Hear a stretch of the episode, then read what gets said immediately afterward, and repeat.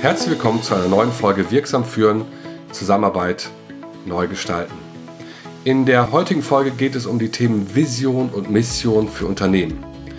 Und diese Sendung ist auch eine zusätzliche Folge, die ich während des Lockdowns äh, euch anbiete und sie ist wiederum eine, die der eine oder andere möglicherweise schon in dem Podcast miteinander reden hören konnte.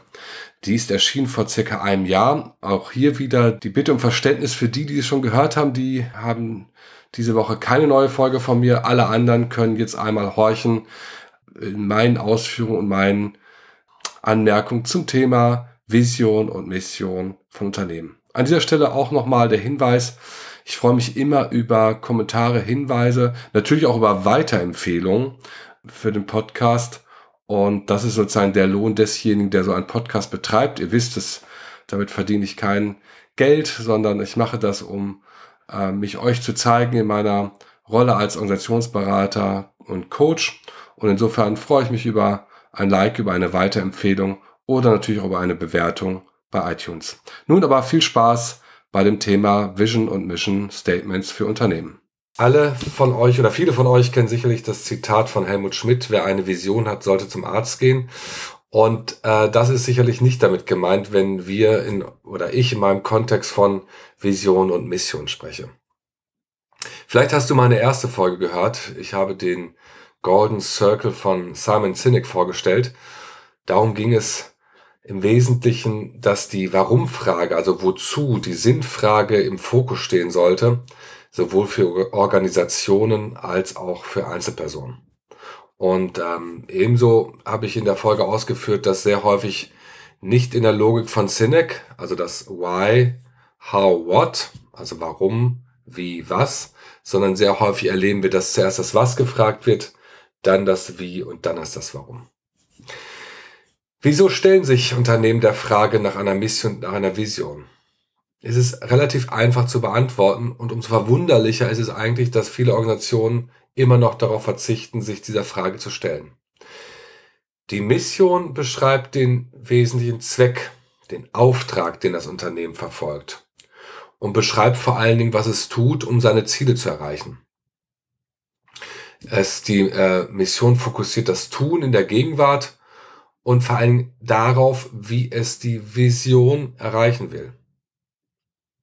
Die Vision wiederum ist das in der weiten Zukunft liegende Zielbild, das durchaus utopisch sein darf oder zumindest nicht ganz realistisch und was äh, weit mehr den Fokus über das Unternehmen hinausspannt, nämlich auch sich der Frage stellt, welches Versprechen geben wir unseren Kunden, welches Versprechen geben wir unseren Stakeholdern und auch der Welt an sich. Also welches Versprechen äh, sprechen wir aus. Somit hat man eine Ist- und eine Soll-Formulierung und die ist gar nicht so komplex und schwer zu erreichen. Sehr häufig fragen mich meine Kunden, ja, wie lange brauchen wir dafür? Und dann ist diese Antwort oft sehr erleichternd Nämlich, ich sage, so viel Zeit werden wir dafür gar nicht brauchen, denn es geht erstmal um das aktuelle Kundenversprechen, äh, um die Ist-Situation. Schwieriger wird es dann sicherlich, wo wollen Sie hin? Und zwar nicht in drei bis fünf, sondern eher in zehn Jahren. Und das Verführerische ist, dass relativ schnell Lösungen kommen. Und dann ist es ganz wichtig in meiner Funktion als Berater, da kritisch gegenzusteuern und zu sagen, ist es das wirklich? Und sind alle Beteiligten die an der Vision mitarbeiten, auch wirklich dafür, dass das Bild so aussehen soll. Das ist schon mal die erste Herausforderung, die wir haben. In der Regel sind es, äh, ist es ein Kernteam, was diese Vision erarbeitet, was sich aus Gesellschaftern oder Geschäftsführung zusammensetzt. Und meine Methodik hierbei ist es, es nicht dabei zu belassen, sondern ich empfehle meinen Kunden immer auch eine parallele Resonanzgruppe in die Unternehmen in das Unternehmen hinein zu gründen, was auch einmal widerspiegelt, wie die Mitarbeiter eigentlich die Mission sehen und auch die Vision. Eine Resonanzgruppe spiegelt das Unternehmen wider. Es bildet einen Querschnitt aus der Unternehmerschaft. vom Auszubildenden bis zur Führungskraft sollte dort alles vertreten sein. Und diese Resonanzgruppe arbeitet im ähnlichen Modus, sicherlich zeitlich etwas verkürzter, die Fragen aus, die dann zu beantworten sind. Beispielsweise bei einer Vision sind es Fragen wie, wo und wofür will die Organisation in Zukunft stehen? Wann will die Organisation dort sein? Was sollen die Schwerpunkte sein? Was sind die Versprechen, die sie geben? Was würde auch dann hochgehalten, wenn es einen scheinbaren Nachteil im Wettbewerb ist? Was sind also die wirklichen tiefen inneren äh, Zielvorstellungen, Visionen des Unternehmens? Und das Spannende ist, dass in einem solchen Prozess sowohl die Ergebnisse der, des Kernteams, wie gesagt, zusammengesetzt aus Geschäftsführung und Gesellschaftern, wie auch von den Mitarbeitern besteht.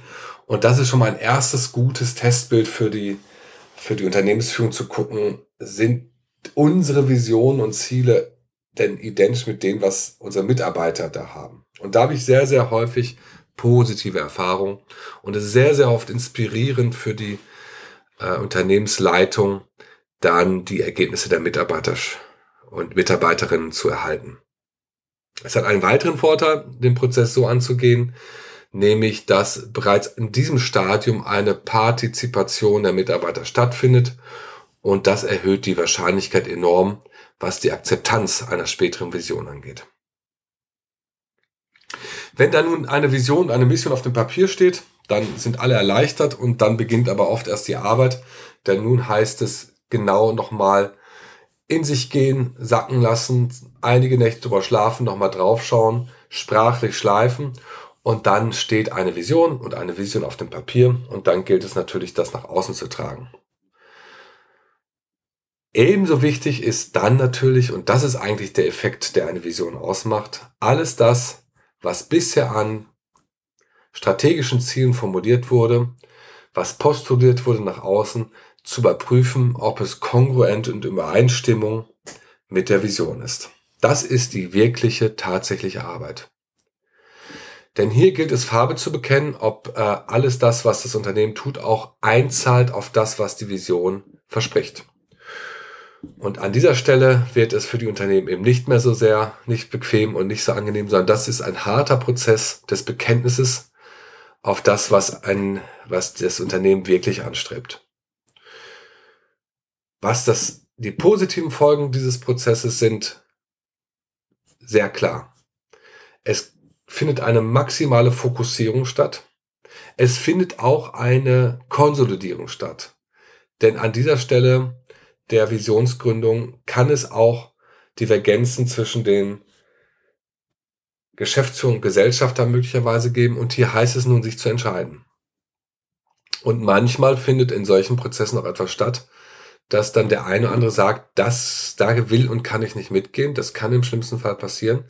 Nur dann ist es klar und deutlich an dieser Stelle und es wäre viel, viel bedauerlicher, wenn das später stattgefunden hätte.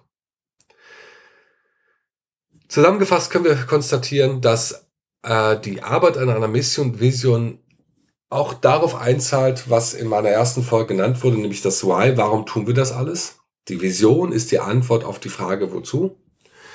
Die Vision fokussiert, konturiert die Kultur und die Ausrichtung eines Unternehmens. Sie hilft enorm, strategische Ziele noch genauer zu fassen und sie bietet Mitarbeitern, aber auch Kunden ein Leuchtturm, eine Zielrichtung, ein, eine Richtung, wohin das Unternehmen steuern will und setzt auch Leitplanken, was die Verhaltensweisen und die Ausrichtung angeht.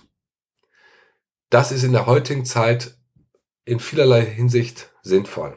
Es ist sinnvoll, weil wir klar sind bei einem oft unklaren und komplexen Umfeld. Wir können potenziellen Kunden und Bewerbern und Mitarbeitern eine Antwort darauf geben, wozu tun wir das ja alles. Und das ist in aller Regel motivierend und sinnstiftend. Ich hoffe, ich konnte euch heute so einen kleinen Einblick äh, zum einen darüber geben, was eine Mission und Vision überhaupt ist und darüber hinaus, wofür es gut sein kann für eine Organisation, sowie auch den Prozess natürlich in Kürze, wie er durchgeführt wird, wenn ein Unternehmen sich die Frage stellt, wie es Vision und Mission erstellen möchte.